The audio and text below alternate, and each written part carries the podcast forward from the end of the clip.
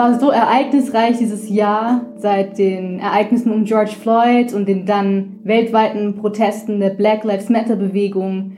Diese neue Form der Sichtbarkeit von schwarzen Menschen in Deutschland, von People of Color in Deutschland, auch, auch weltweit, auch für seine Rechte einzutreten.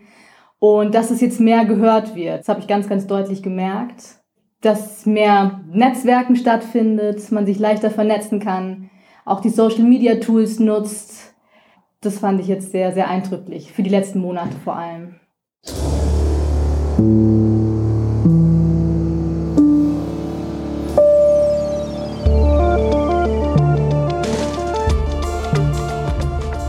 Hallo, ich bin Laura Freisberg und das ist die dritte Folge von Stadt, Land, Krise, dem feministischen Podcast von Frauenstudien München. Ich bin Barbara Streidel und wir haben heute einen Gast, Susanne Spahn. Ja, hallo, mein Name ist Susanne Spahn. Ich bin Sängerin und Lehrerin für Alexandertechnik in München. Ich bin seit zwei Jahren Mitfrau bei den Frauenstudien und ich bin schwarz. Unser Thema heute ist wir wollen eine Brücke schaffen zwischen weißen und schwarzen Feminismus. Wir wollen einen Dialog schaffen zwischen Menschen mit und ohne Rassismuserfahrung. Und wir wollen natürlich auch über Rassismus oder sagen wir mal eine gewisse Blindheit für Rassismus im Mainstream-Feminismus sprechen. Du bist seit zwei Jahren dabei. Kannst du mal sagen, was dich zu Frauenstudien gebracht hat? Ja, also ich war die Jahre davor immer mal wieder bei einzelnen Veranstaltungen. Und dann war vor jetzt zwei Jahren diese, ähm, dieses Jubiläum, diese 30-Jahre-Konferenz.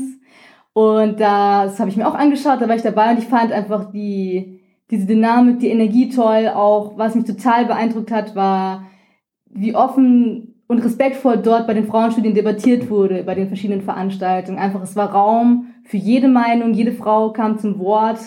Und das habe ich eigentlich so noch nicht so häufig erlebt. Und genau, da wollte ich dann auch dabei sein. Frauenstudien, Frauen, also wir drei sind ja welche. Wir wollen Räume schaffen, in denen wir miteinander reden können, in denen aber auch andere Meinungen irgendwie Platz finden, wo man sich vielleicht auch nicht immer einig sein muss. Ja. Ich kenne aber auch die Situation, dass gerade in puncto schwarzer und weißer Feminismus das nicht gut funktioniert. Also ich habe beispielsweise im vergangenen Jahr gleich zweimal von der Natascha Kelly den Kopf gewaschen gekriegt.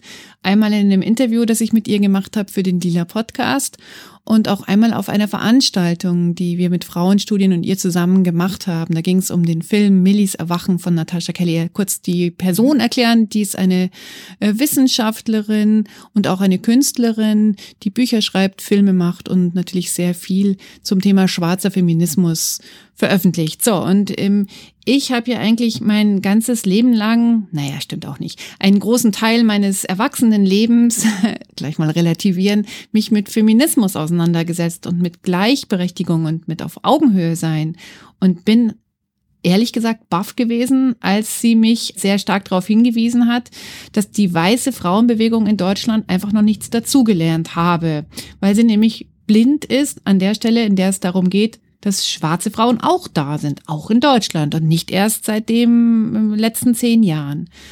Das heißt, dieses Gefühl, ich muss ständig dazulernen. Ich habe ganz viel überhaupt nicht gesehen oder bedacht. Das habe ich ganz, ganz stark am Thema Rassismuserfahrung und äh, schwarzer und weißer Feminismus in den letzten Monaten empfunden. Susanne, hast du diese Debatte schwarzer Feminismus, weißer Feminismus, kennst du das auch? Ja, also vor allem schwarze Feministinnen zu finden in München, das war auch immer wieder also eine Herausforderung.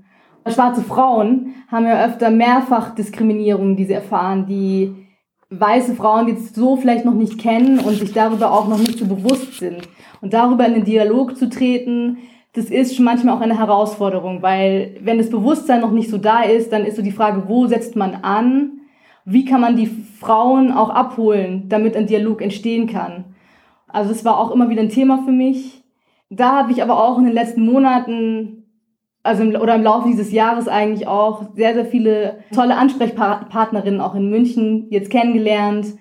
Ich habe auch schwarze Freundinnen jetzt gefunden. Das ist auch so diese Frauenfreundschaften, die ich auch so davor noch nicht hatte mit schwarzen Frauen. Echt ein großes Thema für mich, sich gegenseitig zu empowern, weil einfach da auch Menschen, die auch Rassismuserfahrungen haben, nochmal einen ganz anderen Dialog einfach auch sprechen. Also ich bin einmal auf Facebook bei einer Gruppe schwarze Businessfrauen in Deutschland. Erstmal ist es deutschlandweit, aber dadurch haben sich auch Kontakte in München ergeben. Letztes Jahr wurde von Siani Sophia Höder, das ist die Gründerin vom Rosa Mag Magazin, das ist ein Online-Lifestyle-Magazin für schwarze Frauen in Deutschland, Österreich und der Schweiz. Genau, sie hat eine Zeit lang ähm, in München gelebt, das letzte Jahr über, und hat dann hier einen Lesezirkel auch ähm, initiiert für schwarze Frauen, wo man auch feministische Themen bespricht und schwarze Autorinnen liest. Und das war zum Beispiel dann ein, ein wichtiger Treffpunkt eigentlich. Auch andere ähm, Organisationen in München, zum Beispiel Afro Diaspora, die haben jetzt gerade vor ein paar Tagen ähm, eine Ausstellung in Florida im Kulturraum in der Lothringer Straße organisiert gehabt, wo es auch um die Sichtbarkeit von schwarzen Frauen geht. Und genau, da gibt's verschiedene, also sehr interessante Anlaufstellen auch in München. Barbara, ich würde dir gerne so ein bisschen widersprechen zu dem, was du vorhin gesagt hast, ähm, weil du gemeint hast, du hast es als schwierig empfunden, dass der Dialog zwischen schwarzen und weißen Frauen oder sagen wir mal zwischen Frauen mit Rassismuserfahrung und ohne.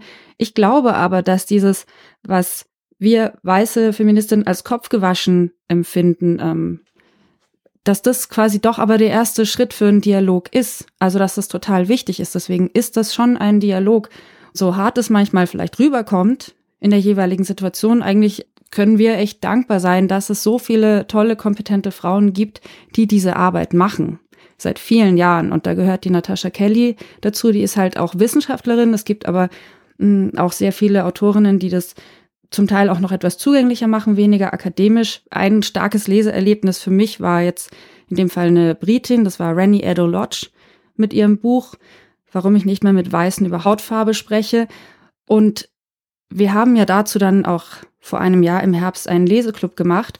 Und da finde ich, ist zum ersten Mal so innerhalb von Frauenstudien klar geworden, wie schwierig das auch ist, dieser Dialog, weil wir alle so unterschiedliche Sprechpositionen haben.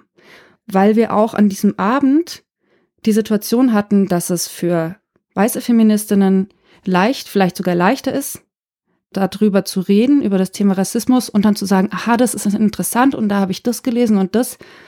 Wie schwierig das dann für Frauen mit Rassismuserfahrung sein kann, wenn etwas, was sie so hart betrifft, für andere so ein interessantes Thema ist oder wo man sich mal mit beschäftigen kann und dann auch mal wieder nicht. Und das können halt Menschen, die davon betroffen sind, nicht. Und da habe ich auch gemerkt, wir haben noch nicht die super Tools, wie wir solche Gesprächssituationen so hinkriegen, dass es für alle gut ist, aber wir müssen es machen, um es auch zu lernen. Also Susanne, du warst ja auch da. Weißt du noch, wie ging es dir an dem Abend? Ja, das war schon ein bisschen aufwühlend auch. Also man hat ja auch, also von anderen schwarzen Frauen oder Women of Color, die auch da waren, die auch sehr emotional über ihre Erlebnisse gesprochen haben. Also das kenne ich auch sehr gut von mir. Und eben auch so manchmal so dieses Gefühl, man redet jetzt so gegen eine Wand. Also jetzt allgemein. Also diese Schilderung, dass man, man hat was, man kann seine Empfindungen nicht so ganz ausdrücken oder weiß auch nicht, wie man die zu, zum gesellschaftlichen Wandel, wie man dazu beitragen kann, was kann ich dafür tun, um, um eine Veränderung, die nachhaltig ist oder ein Bewusstsein, das nachhaltig ist, zu schaffen. Und das, finde ich, kam auch bei dieser Besprechung von dem Buch raus. Also diese, diese Frage, dieses Ohnmachtsgefühl, wie setzen wir im Dialog an und teilweise auch die Wut dann bei manchen Zuhörerinnen, die dabei auch rauskam. Laura, du hast es ja moderiert auch. So dieser, dieser Versuch, damit umzugehen in dem Moment, darauf einzugehen. Mhm. Das war wahrscheinlich auch für dich nicht so leicht, gell? Also so. Nein, das war der, der herausforderndste Leseclub ever, weil eigentlich möchte ich immer eine Wohlfühlatmosphäre schaffen und das geht einfach nicht. Das geht nicht bei diesem Thema. Du kannst nicht eine kuschelige Runde machen, wenn eigentlich das ein Thema ist, was zumindest die eine Hälfte, die sich noch nicht so intensiv damit befasst hat, eigentlich tief erschüttern muss. Also es klingt jetzt so pathetisch, aber so ist es. Und dann können wir nicht kuschelig zusammensitzen und die Frauensolidarität so als weiches Nest spüren. Und ich glaube, das ist aber das, was jetzt Barbara und ich so gerne möchten. Wir möchten das immer gerne schaffen. Das gelingt aber nicht so gut. Ähm, Susanne, du hast gerade noch gesagt, dass da Wut ist. Also ich finde es wichtig, dass es auch so Leute gibt oder gab wie Malcolm X, der halt nicht so Versöhnung, so also im Gegensatz zu Martin Luther King, sondern der gesagt hat, nee, wir schießen euch alle nieder, so ungefähr. Das ist wichtig. Also natürlich sollte man niemanden aufrufen, knallt die, die euch nerven ab, aber seid zornig, weil dann eine andere, eine andere Sichtbarkeit darüber möglich ist. Das finde ich schon sehr toll. Und deswegen jetzt meine Frage, hast du einen Zorn in dir, Susanne? Ich habe auch einen Zorn in mir. Also das ist oft so, dass es bei mir so eher so unter der Oberfläche brodelt. Und es ist eigentlich immer noch ein Lernprozess, zu diesem Zorn zu stehen und den auch mal rauszulassen. Also jetzt von mir, mir es auch zu erlauben, zornig zu sein ja, also man wird halt öfter mal auch, selbst wenn man noch gar nicht zornig ist, aber ich habe das schon oft erlebt, dass so dieser Anflug von Wut auch wieder blockiert wird. Und dann auch wieder gesagt wird, nein, jetzt reg dich doch nicht auf und jetzt sei doch nicht so wütend. Und ich habe das aber noch ganz, ganz sachlich formuliert. Also manchmal schon, wenn ich nur einen Einspruch geleistet habe oder das Wort Rassismus ist ja auch für viele weiße MitbürgerInnen irgendwie so ein triggerndes Wort. Und sobald das im Raum steht oder ich das andeuten könnte, wird es eigentlich schon oft so zurückgewiesen und dann kommt gleich so die Argumentation, du bist jetzt wütend, reg dich jetzt mal ab oder äußere dich doch jetzt nicht auf die Art und Weise. Also das ist schon, dass das einfach noch nicht mal ausgesprochen werden darf. Das macht es dann auch schwer, meine eigene Wut erstmal anzuerkennen das fand ich auch in dem Buch von der Rennie Edo Lodge ganz spannend. Es gibt halt dieses Stereotyp der wütenden schwarzen Frau und sie sagt, es ist so gefährlich, in diese Schublade reingepackt zu werden, weil sie dann das Gefühl hat, dass ihre gesellschaftlichen und politischen Argumente oder persönlichen gar nicht mehr ernst genommen werden. Also Schublade auf, Schublade zu sozusagen. Wenn man so in diese Schublade gesteckt wird, dann ist eigentlich schon die Grundlage nicht gegeben, die Grundlage zerstört zu einer sachlichen Debatte. Weil man wird abgeblockt, man wird eigentlich nur so als emotionalisiertes Wesen dargestellt und dadurch wird also alles, alles verriegelt. Also jegliche Debatte, jeglicher Austausch kann einfach nicht stattfinden. Und dann weiß ich manchmal nicht, oder dann ist auch diese Sache, okay, wie kann ich dann sichtbar mit dem werden, was mich bewegt?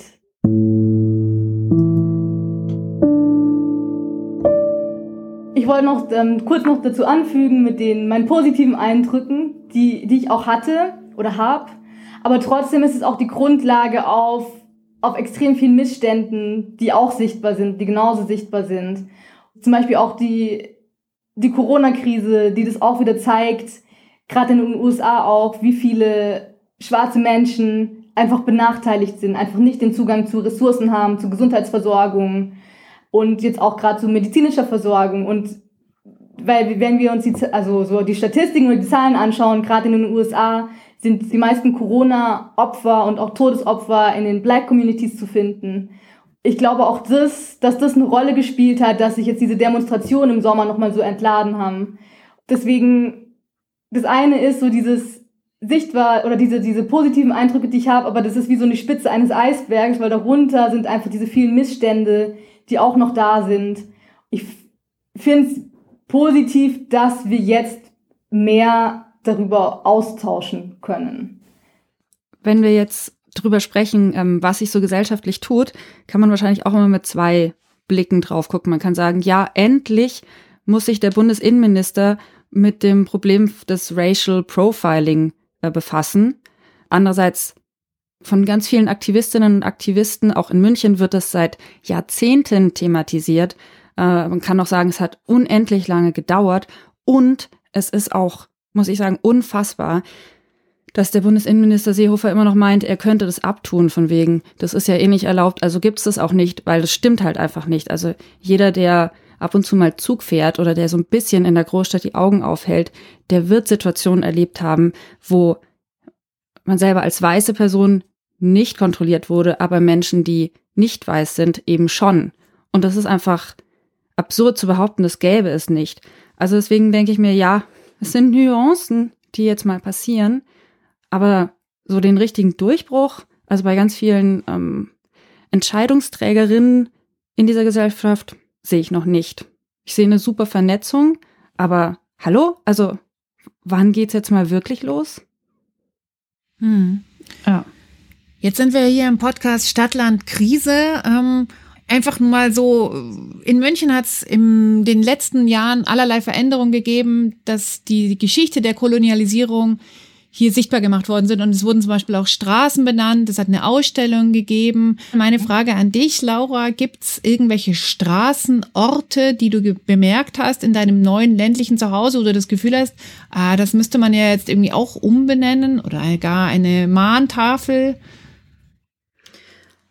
Also ich glaube, die koloniale Geschichte Deutschlands ist tatsächlich eher in den Städten zu sehen wahrscheinlich am allermeisten in Berlin und Hamburg, aber natürlich auch in München, halt in Städten, die auch, wo, wo Handelsgesellschaften ganz massiv vom Kolonialismus profitiert haben. Nee, da ist mir hier noch nichts untergekommen.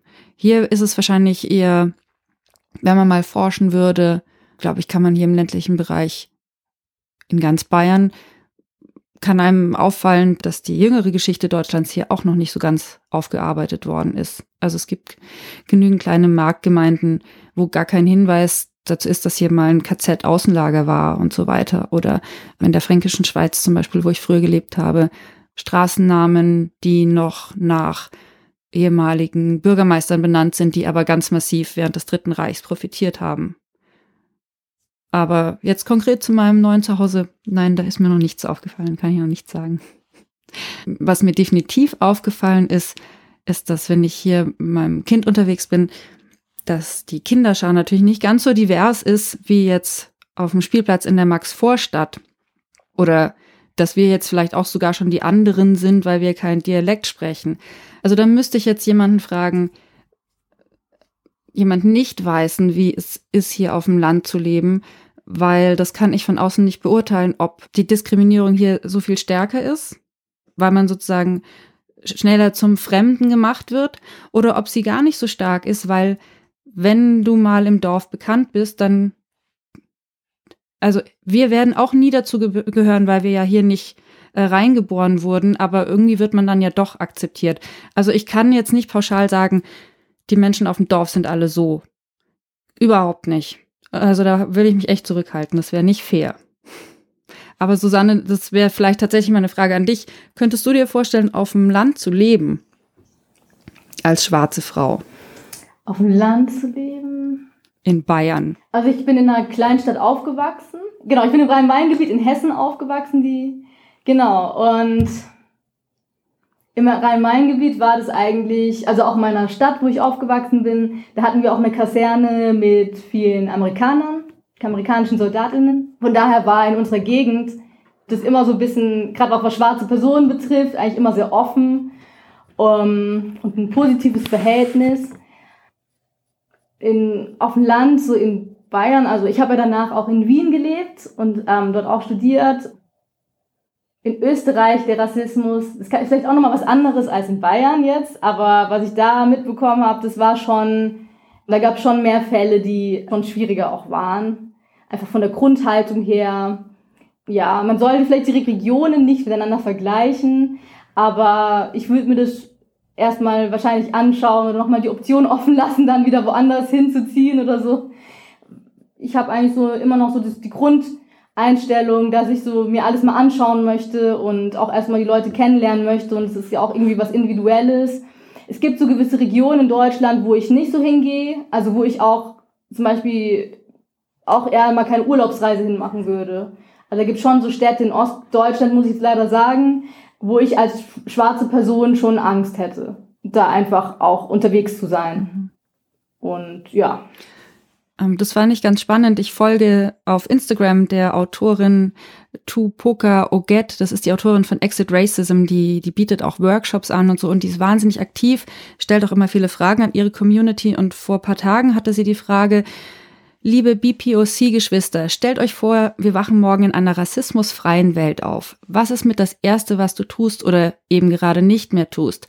Und erstaunlich oft kam eben unter den Antworten, ich würde Ostdeutschland bereisen, ich würde mir Dessau, Weimar, Dresden und so weiter anschauen, was sie bisher eher vermeiden. Und da denke ich mir, wenn das in so einer gehäuften Zahl auftritt, das ist schon sehr, sehr repräsentativ. Ja, das auf jeden Fall. Finde ich auch. Also auch bei dir an erster Stelle? Oder was, was wäre das Erste, was du machen würdest, Susanne? Muss man überlegen, das ist. Ja, aber so nach Ostdeutschland fahren, das könnte ich mir auch, ja, so sehr gut vorstellen, hinzugehen. Ähm ich habe mir eigentlich noch gar nicht so Gedanken darüber gemacht, wie auch eine Welt so ganz ohne Rassismus aussehen könnte. Also das ist eigentlich auch eine spannende Frage, wie es mir jetzt auch gerade bewusst wird, weil ich habe zwar diese Wünsche oder eigentlich Forderungen, aber ich habe mir es noch nie wirklich vorgestellt, wie das ist. Einfach von dieser Perspektive noch nicht durchdacht habe. Von daher ist es echt eine spannende Frage. Ich erinnere mich gerade an ein Gespräch, das ich vor paar Jahren mal geführt habe. Da habe ich ein Feature zu Mai Ayim gemacht, zu der afrodeutschen Poetin, die leider viel zu früh gestorben ist. Und da habe ich eine Frau interviewt, die war sowas wie eine etwas ältere mütterliche äh, Freundin für sie. Ika Hügel-Schmidt heißt die. Und die hat irgendwann im Gespräch eben auch über die 80er Jahre und die Debatten in der Frauenbewegung und wie schwer das war mit den weißen Feministinnen, die hat irgendwann mal so einen Nebensatz gesagt, da hat sie gemeint, und es ist doch auch traurig für weiße Menschen, die wissen gar nicht, was sie verpassen, was ihnen für Freundschaften entgehen, auch für, für Sichtweisen auf die Welt. Das war so ganz schlicht gesagt, aber das hat mich in dem Moment wahnsinnig berührt. Das finde ich auch weil diese Frau seit Jahrzehnten aktiv ist und ja, das immer noch so, so stark da ist. Eben auch dieser, dieser, dieser positive Blick drauf, hey, es geht so viel verloren durch diesen beschissenen Rassismus. Hm, so viel schönes Miteinander. Das finde ich aber einen total guten, wichtigen Gedanken, dieses, wir verpassen so viel voneinander. Nicht, wir sind Arschlöcher, weil wir uns scheiße verhalten, sondern uns entgeht was. Und ich finde ja, das auch das eigene Verhalten zu überdenken mit einem positiven Plan. Ich möchte Menschen kennenlernen. Ich möchte mich öffnen ihnen. Das finde ich eigentlich einen schönen Plan, um halt auch zu sagen, ich profitiere ja davon auch. Glaube ich auch, Barbara. Also ich glaube auch, dass Rassismus keine Gewinner hat. Also für mich es gibt es, es gibt keine Gewinner im Rassismus selbst die Leute, die von rassistischen Strukturen äh, dadurch Privilegien haben, aber es ist, es ist ein System, das Menschen unterdrückt, also ein Teil der Menschen unterdrückt. Und deswegen macht es uns eigentlich alle unfrei. Und auch die Menschen in den privilegierten Positionen haben nicht die Freiheit, die sie haben können. Also, weil Rassismus einfach auf so viele Lebensbereiche auch greift. Also nicht nur wirtschaftliche, Bildungsbereiche, wirtschaftliche Bereiche, einfach die, viele Dinge, die jedes Leben bestimmen oder mitbestimmen. Das sind einfach dann Dynamiken, die da aufgebaut werden, die beschränkend sind. Und ich denke, sowohl für schwarze Menschen oder People of Color als auch für weiße Menschen. Und ja, ich glaube auch, dass auch viele weiße Menschen dadurch sehr viel verpassen. Einfach, einfach auch diese Offenheit, einander begegnen zu können, ich sehe das auch immer wieder an diesen Debatten, die geführt werden, ob man jetzt das N-Wort noch verwenden kann. Also wie viel, wie viel Energie eigentlich ins Leere verpufft, wenn man es einfach lassen würde. Also dann, dann bei, bei Sendern, öffentlichen rechtlichen Sendern, wo dann irgendwie größere Talkrunden mit ExpertInnen stattfinden und die dann wieder darüber philosophieren oder politische, wissenschaftliche Anregungen haben und kommen, also Argumente haben oder philosophieren darüber, ob man, ob man jetzt in der eigenen Freiheit eingeschränkt ist, wenn man jetzt nicht mal das N-Wort sagen darf. Und ich denke mir, man könnte eigentlich die Energie, die man hat und die Ressourcen, die man hat und auch die ganze Kreativität, die uns drin ist, wirklich für andere Dinge nutzen, die, die konstruktiv sind und auch ein konstruktives Miteinander fördern, wenn man nicht so viel Energie darauf verschwenden würde. Ich habe noch eine letzte Frage. Wir sind jetzt eigentlich schon am Ende hier unserer Episode. Und zwar, ob wir jetzt in der Stadt sind oder ob wir auf dem Land sind, ist es ein Ziel, dass unsere Feminismen farbenblind werden? Also, dass es keinen weißen oder schwarzen Feminismus mehr gibt? Eine sehr, sehr gute Frage, Barbara. Ich glaube, in der jetzigen Zeit ist es noch noch wichtig, auch noch einen speziell schwarzen Feminismus zu haben, um einfach gewisse Thematiken nochmal deutlicher zu beschreiben, deutlicher zu besprechen und damit auch sichtbar zu werden. Es wäre schön, wenn es irgendwann, also wenn es dann auch einem, wenn wir diese ganzen Konstrukte nicht mehr brauchen würden und es einfach generell einen Feminismus gibt ähm, oder gäbe. Aber ich glaube, momentan ist es noch sehr wichtig, auch in speziell einen schwarzen Feminismus noch einmal zu haben. Ich glaube auch, Susanne, also dem kann ich nur beipflichten. Ähm, solange es Rassismus gibt, kann der Feminismus nicht farbenblind sein, weil du kannst nicht blind für einen Unterdrückungsmechanismus sein. Also Farbenblindheit ist so, ein, so eine Vorstellung, die halt von weißen Menschen gerne gepflegt wird, aber das ist eher wie so eine Decke, die dann wieder über die Missstände drüber gelegt wird. Solange es die noch gibt. Ich bin auch eurer Meinung. Und zwar auch deswegen, weil wir sonst eine Geschichte verlieren, die aber wichtig ist, weil wir aus der Geschichte was lernen können. Selbst wenn wir in dieser Utopie angekommen wären, in der es gar keinen Rassismus mehr gibt, ist es gut, sich daran erinnern zu können, wie es mal war. Weil ich glaube schon daran, mhm. dass wir aus der Vergangenheit lernen können. Und wenn wir die Vergangenheit aber durch Wörter unsichtbar machen oder gar nicht mehr greifbar machen, dann können wir auch nur sehr schwer wieder aus ihr, aus ihr lernen. Apropos Lernen. Wir definieren uns bei Frauenstudien München ja auch viel über unsere Veranstaltungen. Da geht es dann auch oft äh, um Bücher. Und Barbara, du hast deine Leseliste schon vorbereitet. Was magst du empfehlen? Ich würde tatsächlich das Buch Schwarzer Feminismus empfehlen von Natasha Kelly. Das ist eine Sammlung von Aufsätzen, die sie zusammengestellt hat. Da ist Angela Davis dabei, Audre Lorde, Bell Hooks und sehr viele andere. Und es sind schon so auch die, die wichtigen großen Texte, äh, an, an denen der schwarze Feminismus gearbeitet hat in den letzten Jahren. Das ist im Unrast Verlag erschienen und ist ein, ein, ein gutes Buch für weiße Frauen, die sich mit Feminismus gut auskennen, aber da vor allem den weißen Feminismus im Kopf haben und für alle anderen auch. Susanne, hast du eine Empfehlung? Ich würde empfehlen von Anne Chibu, Anleitung zum Schwarzsein. Ja, das war so eigentlich mein erstes Buch, das ich gelesen habe, so zum Thema, wie, einfach wie, wie, wie geht es uns, also vielen schwarzen Menschen in Deutschland. Ich finde, es gibt, auch gerade wenn man sich vielleicht noch nicht so sehr mit diesen Themen Rassismus und Antirassismusarbeit auch beschäftigt hat, ähm, finde ich das ein sehr, sehr gutes Buch auch zum Einstieg, einfach um Überblick zu bekommen und auch über andere Erfahrungen zu lesen. Ja. Tolle Frau. Genau. Aber hast du vielleicht noch was, Laura? Vielleicht auch was, was für die Zeit nach Feierabend gut ist? Nicht alle wollen ja dann da ein Sachbuch lesen. Für den Feierabend, also vor dem Feierabend würde ich auf jeden Fall noch Randy Edo Lodge wählen. Why I'm No Longer Talking to White People About Race oder warum ich nicht länger mit Weißen über Hautfarbe spreche. Und wenn man dann sich den Feierabend verdient hat, dann könnte man zum Beispiel auf Netflix die Serie Dear White People gucken. Da geht's um eine Uni-Community, hauptsächlich schwarze ProtagonistInnen und die macht Spaß. Die kann allerdings auch ein bisschen frustrieren, weil da so wahnsinnig viele kulturelle Anspielungen drin sind, dass ich als äh, weiße Deutsche da oft ganz viel nicht kapiere. Aber es ist trotzdem ähm, eine schöne Unterhaltung, auch nicht so viel, nicht so wahnsinnig viel Gewalt und ein bisschen Sex. Wobei ich allerdings auch glaube, sich spaßmäßig oder entspannt mit dem Thema Rassismus zu befassen, das funktioniert eigentlich nicht.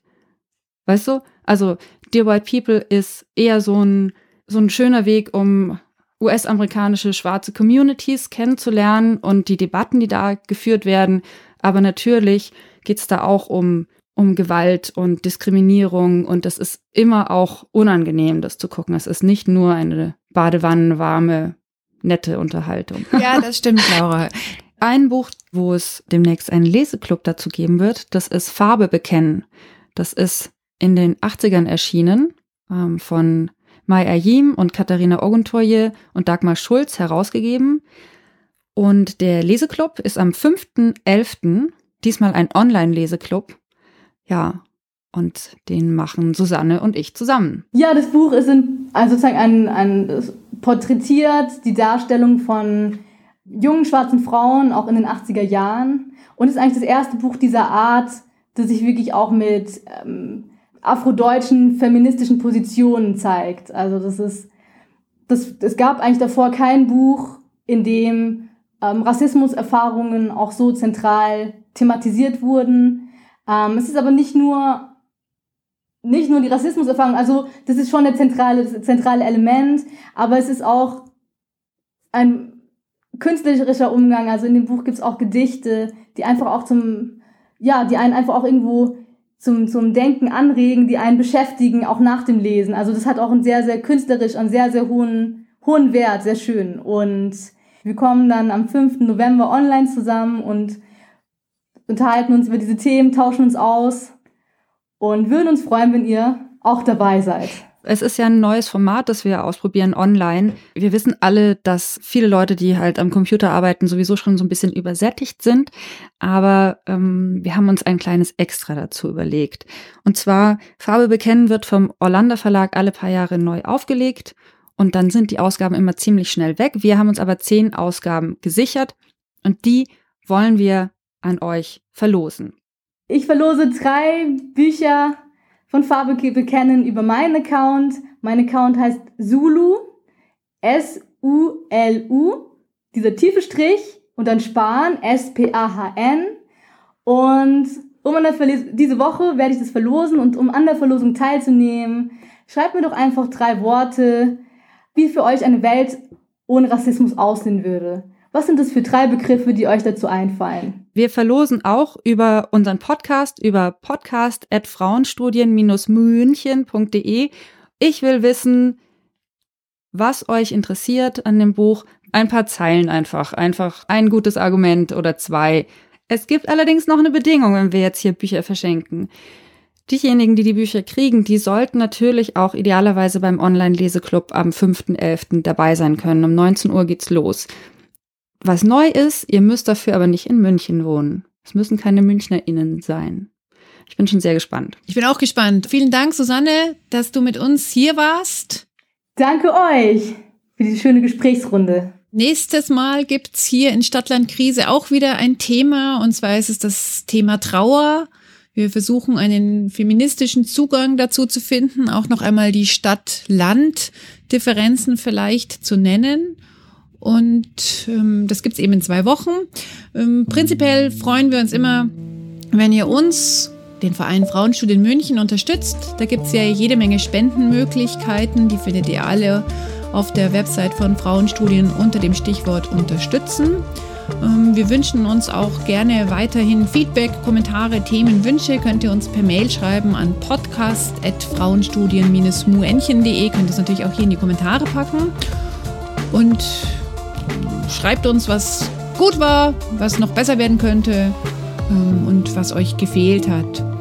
Ich möchte nochmal all denen danken, die in den letzten Wochen äh, in der, äh, wie soll ich sagen, Kinderkrippenzeit unseres Podcasts ähm, unsere Instagram-Stories weitergeleitet und geliked haben. Wunderbar. Ich finde so ein Mittragen total toll, gerade wenn man irgendwo erstmal was angefangen hat. Vielen Dank für Kommentare und Anmerkungen.